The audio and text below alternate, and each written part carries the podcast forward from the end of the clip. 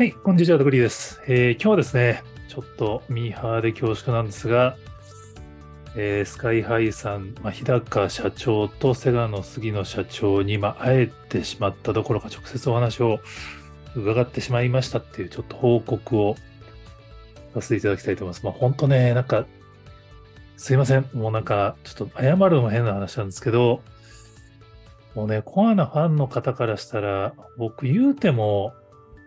スカイハイさんの追っかけしだしたのまだ1年とかですからね、その、追っかけっていうか、スカイハイウォッチャーと僕自称してますけど、すいません、本当あの、トリプル A 時代とかよく分かってないです。もう音楽業界とか全然分かってなくて、本当1年前にザ・ファースト見始めてウォッチしてたぐらいの人間がこんなあの貴重な機会をいただいてしまって、本当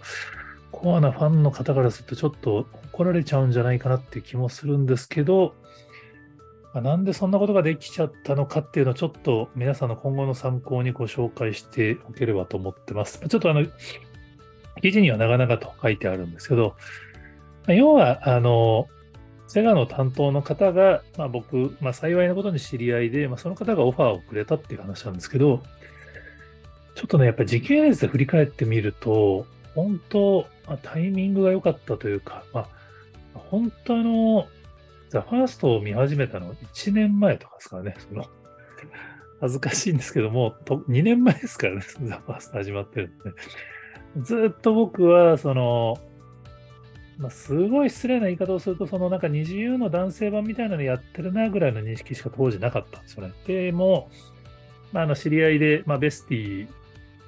まあ、あの、会員にもなってるらしいです。けど、カイさんという知り合いの人がいまして、まあ、カイさんが僕にザ・ファーストは見た方がいいよっていうのを勧めてくれたのが、多分、年末だったのかな、一昨年の。で、見て、まあ、見事にはまりまして、まあ、記事を書き始めたのが去年の1月。まあ、ヤフーに記事を書いたのが2月ですね。でも多分、普通だったらここで終わってるんですよ。僕も本当あの、恥ずかしい話ですけど、新しいものが好きなんで、新しいのが始まったら、まあそれを元に一本記事を書くみたいなのをよくやってるんですけど、このね、BE:FIRST に関しての記事を書いたときは、本当にね、あの、YouTube のリアクションがびっくりだったんですよね。当時 YouTube、本当あの、まあ、再開したというよりも始めたばっかりに近くって、チャンネル登録者の方も百数十人とかだったと思いますけど、百数十人もその10年ぐらい YouTube のアカウントやってた結果登録された百数十人とかですかね。それが BE:FIRST の話を紹介した動画だけ、他の動画はもう10、10再生いけば同じみたいな、本当誰も見てないような動画だったのが、まあ、スカイハイさんの記事をもとに BE:FIRST について言及する YouTube の動画を上げたら、5000再生とかしていただいたんですよね。だからまあこれ本当あの、まあ、ベスティの方々が、まあ、かわいそうだなと思って再生してくれたのか、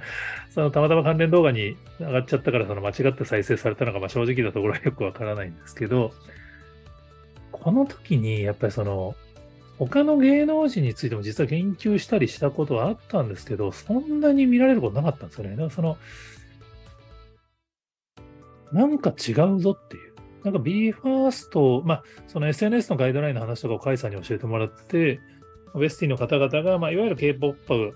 のファン、まあ、BTS のアーミーと同じように、SNS 上で全力でアーティストを推してるよっていうのは、なんとなく論理としては、まあ、1月の段階でカイさんに教えてもらって分かったんで、Yahoo ニュースに記事を書いたんですけど、やっぱりね、その、それの本質は正直当時よく分かってなかったと思うんですよね。だから、推し活っていう言葉はあるけど、まあ、ファンでしょぐらいの消化をしてたのが、なんか本当、この1月2月は、その BE:FIRST の記事を書いたおかげで、ベスティの人にいろんなことを教えてもらったんですよね。それこそその、ビルボードチャートのホットトレンディングソングスでしたっけ、まあ、ツイートの数をもとに、海外のグローバルなランキングで BE:FIRST がもうトップ10に入っちゃってるみたいなのとか、まあ、その後 YouTube の切り抜き動画のキャンペーンとかも、普通のアーティストだったら絶対やらないよね、みたいなのやってて、あなんか違うなっていうのをだんだん理解してたのがこの頃ですね。で、その後、日高さんのね、日経クロストレンドフォーラムの動画とか、あとまあ渋谷のイベントの動画とかを拝見して、これね、多分その、ちょっとこれマニアックな見方かもしれないですけど、その、日高さんには多分ね、モードが3つ4つあるんですよね。まあ本当は、僕は分身が3人ぐらいいるんじゃないかと思ってるんですけど、八面六臂っていうのはよく言ったもんで、その、でもキャラがね、全然違うんですよ。その、アーティスト、スカイハイさんとしての日高さんの時と、そのプロデューサー、BE:FIRST のプロデューサーとしての日高さん、そザ・ファーストのそのオーディションをやってる時の日高さんと、このね、経営者モードでビジネス系のセミナーの時に喋る日高さんまた違うんですよね。で、この日経クロストレンドの動画はやっぱ個人的に本当に衝撃で、その、年始のダイヤモンドシグナルのインタビューの時からなんかちょっと違うなと思ってたんですけど、やっぱりね、経営者なんですよね。で、それがやっぱりその個人的には一番ぶっ刺さったんですよね。で、これは本当その、まあ、最初の頃の記事に対して、そのベスティの方々が反応をいただいた結果、なんか違うぞって思った結果、ずっとウォッチしてたから、ここにたどり着けたっていう話だと思うので、本当にあの、ステの皆さんに本当に感謝を申し上げますけれども、まあ、こういう記事を書いてたら、そのセガの友人が、まあ、徳力さん、ビーバーストとか日高さんにも詳しいし、ゲームも好きでしょみたいな感じで、まあ、オファーをくれて、このイベント、まあ、なぜかね、この、日高社長と杉野社長の横に僕が立っているっていう、まあ、謎の、まあ、写真だとちょっとすごい合成っぽいんでまあ、幸い参加者の方が動画を上げてくれた動画はね、さすがにこのレベルの加工は難しいっていうのは皆さん分かっていただけると思うんで、本当に僕が2人に話を聞いてたよって証拠動画がツイッターに上がってるんで、まあ、よければそちらを見ていただくと、もうね、本当楽しかったです。まあ楽しかったですって、その、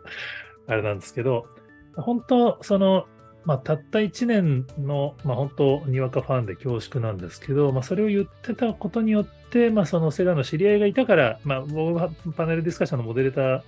まあ、好きだからこういうオファーをいただけたって話だと思うんですけど、ね、言っておくっていうのは本当に大事だなと思います。まあ、僕自身はもうこれで本当、ブログで、まあ、広瀬香美さんとか、まあ、小虎教授とか、まあ、本当そういうその、普通だったらあれ会えないよねっていう人に会えた経験をしているから、こうやってブログを書き続けてる人間なので、まあ、ある意味、味を占めてるからこうやって発信した結果、またさ、こうやってすいません、ちょっとすごい、あの、自慢話に聞こえちゃうと思うんですけど、今年ね、まあ、今年、去年1年ずっと追いかけていた